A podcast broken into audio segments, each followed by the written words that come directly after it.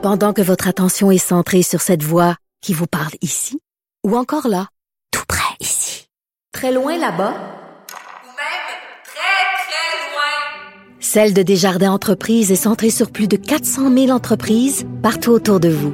Depuis plus de 120 ans, nos équipes dédiées accompagnent les entrepreneurs d'ici à chaque étape pour qu'ils puissent rester centrés sur ce qui compte, la croissance de leur entreprise. Sujet complètement, on s'en va ailleurs. Euh, il fait beau, on va se baigner en fin de semaine, euh, j'espère, parce qu'il annonce quand même des orages. Mais euh, l'été, c'est la saison au Québec des lacs, c'est la saison des piscines, des piscines publiques. Et là, paraîtrait-il qu'on est en grosse pénurie de sauveteurs? Tellement euh, que des associations aquatiques qui essaient d'engager des baby boomers puis même des, des, décrocheurs pour euh, combler ces postes-là. On en parle avec Karine Gauthier, qui est directrice justement du secteur aquatique euh, du Patro Rocamadour. Bonjour, Karine Gauthier, pardon. Bonjour. Je commence tout en disant c'est très, très drôle parce que le patro Rocamadour, ma mère allait là quand elle était petite. Ah, c'est donc génial. Donc, c'est un, un patro qui est important pour ma famille. Mais qu'est-ce qui se passe avec les sauveteurs au Québec? Parce qu'il me semble que dans ma tête, à moi, c'est la job d'été idéale. Oui, ben en fait, c'est encore une belle job d'été très motivante. La, la difficulté est un peu partout. Hein. C'est pas juste au niveau des sauveteurs. Je pense que c'est dans tous les emplois qu'il y a une pénurie actuellement là, euh, euh, de ressources humaines. Donc nous, c'est sûr qu'on essaie d'aller là dans une autre direction. On s'est dit que ça pourrait peut-être être intéressant là de regarder au niveau des retraités, au niveau des baby boomers, parce que effectivement, c'est quand même un travail là qui est euh, qui est accessible. là. Mais pourquoi vous avez de la misère à recruter des jeunes pour être sauveteurs? Ben, on se rend compte que peut-être les intérêts, euh, souvent, là, c'est de miser beaucoup plus sur les études. Donc, ils, ils offrent leurs services, mais souvent, ils veulent faire quelques petites plages horaires, donc des fois des deux heures, trois heures. Euh, on en embauche des fois pour quatre heures semaine, d'autres qui vont quand même faire du 15-20 heures. Mais euh, on se rend compte euh, qu'il y a une priorité d'études. euh, Mais l'été, on n'étudie pas? Ouais.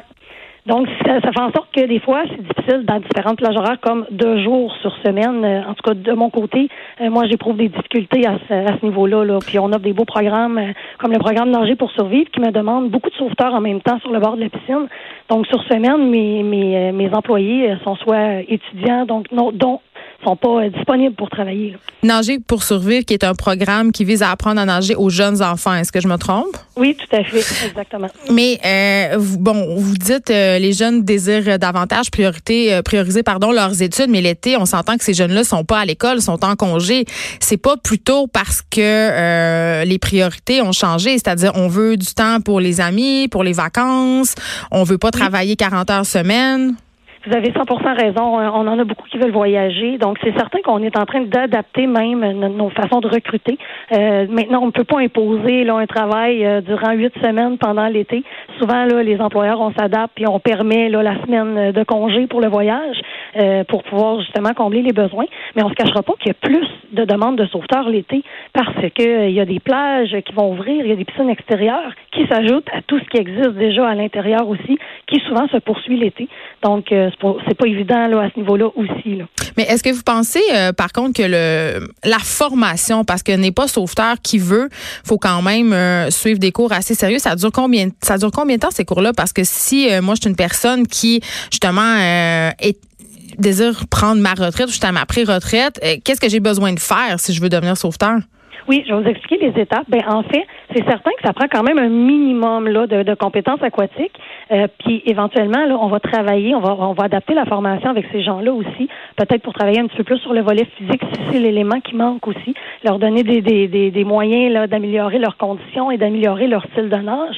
Mais euh, en réalité, là, on se rend compte que nos euh, piscines sont bourrées de gens qui viennent vraiment faire des entraînements euh, de façon régulière euh, sur l'heure du dîner. Là, on, on les voit. Donc, on en a beaucoup d'aînés qui viennent nager, qui se débrouillent bien. Moi, je pense que ces gens-là, ça peut être des cibles très, très possibles. Puis, Ben- c'est certain que euh, au niveau du cours, là, je vais vous expliquer en gros, ça prend un premier soin général. Donc, c'est une formation là, de 16 heures qui peut s'offrir en une fin de semaine. Ça permet déjà de voir si on est à l'aise à ce niveau-là. Et là, par la suite, nous, on recommande de faire un médaille et croix de bronze combiné. Ça va être une formation de 32 heures. C'est des niveaux de natation, ça, dont on parle. là. Ben en fait, médaille de, euh, de bronze et croix de bronze, oui, il y a des volets natation dedans, mais c'est là qu'on va intégrer euh, au niveau là, du jugement, les connaissances, remorquage, portage, euh, l'autodéfense euh, pour justement aller euh, rechercher là, une victime qui serait en état de panique, par exemple, et tout ça. Donc, on apprend graduellement les échelons. Et après avoir terminé le croix de bronze, ben on peut devenir assistant surveillant sauveteur. C'est quelque chose quand même déjà intéressant. Donc, d'être jumelé à une équipe de sauveteurs et on peut travailler avec cette formation-là. Ceux qui veulent aller plus loin, là, par la suite, on aurait une autre formation, nous, qui va se donner à l'hiver. C'est le sauveteur national. Et là, c'est un 40 heures. Et là, on va pousser un petit peu plus au niveau des principes de surveillance qu'on va mettre en place. Donc, euh, c'est vraiment une belle formation et ça se fait de façon graduelle aussi. Là. Je trouve ça intéressant, euh, Karine Gauthier, ce que vous dites, mais cependant, je veux pas faire d'agisme, OK? Mais quand vous me parlez euh, justement euh, de techniques de sauvetage, qu'il faut faire du remorquage, qu'il faut justement, parce qu'on sait qu'une personne qui se noie, vous l'avez dit, peut tomber en état de panique, donc il faut euh, parfois avoir à se défendre, c'est un gros mot, contre cette personne-là pour réussir à la sauver. Est-ce que vous êtes certaine que des gens qui ont 55 ans et plus peuvent s'acquitter de ces tâches-là au niveau physique? Oui, c'est très possible. En fait, euh, on a des standards, ça va être les mêmes. On ne, on ne va pas adapter les standards. Donc, à la fin de la formation, si la personne a réussi, c'est qu'elle a réussi les compétences là, qui sont euh, euh, ciblées pour le, le sauveteur national. mais c'est possible parce qu'il y a de la préparation. C'est souvent des techniques. Quand on a les bonnes techniques, ça devient moins physique. Donc, c'est à ce niveau-là qu'on va travailler aussi pour les former. Bon, ben, il faudra attendre quand même jusqu'en 2020 pour que ces nouveaux sauveteurs-là soient en action. Si le projet, évidemment, porte ses fruits.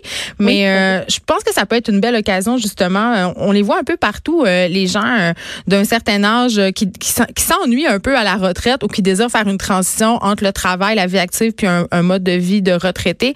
Donc, ça peut être une bonne chose, une belle alternative pour eux. Merci, Karine oui, Gauthier. Tout à fait. Moi, je veux juste confirmer que j'ai 42 ans. Je suis encore à jour dans mon sauveteur national. J'en connais d'autres à 50 ans qui le sont aussi.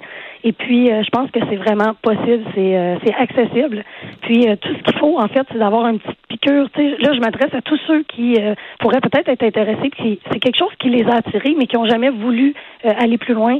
Dites-vous que peut-être juste une séance d'information, aller chercher, voir c'est quoi officiellement le travail, c'est peut-être plus accessible que ce que vous pensez. Donc, tout le monde peut le faire. En fait, d'inviter les gens là, à s'informer sur, sur ce domaine-là. Merci beaucoup, Karine Gauthier, de nous avoir parlé. On rappelle que vous êtes directrice secteur aquatique du patro Rocamadour. J'aime ça le dire. Ma mère, elle est là. J'aime ça le dire. Merci beaucoup. C'est bien, merci. Bonne journée.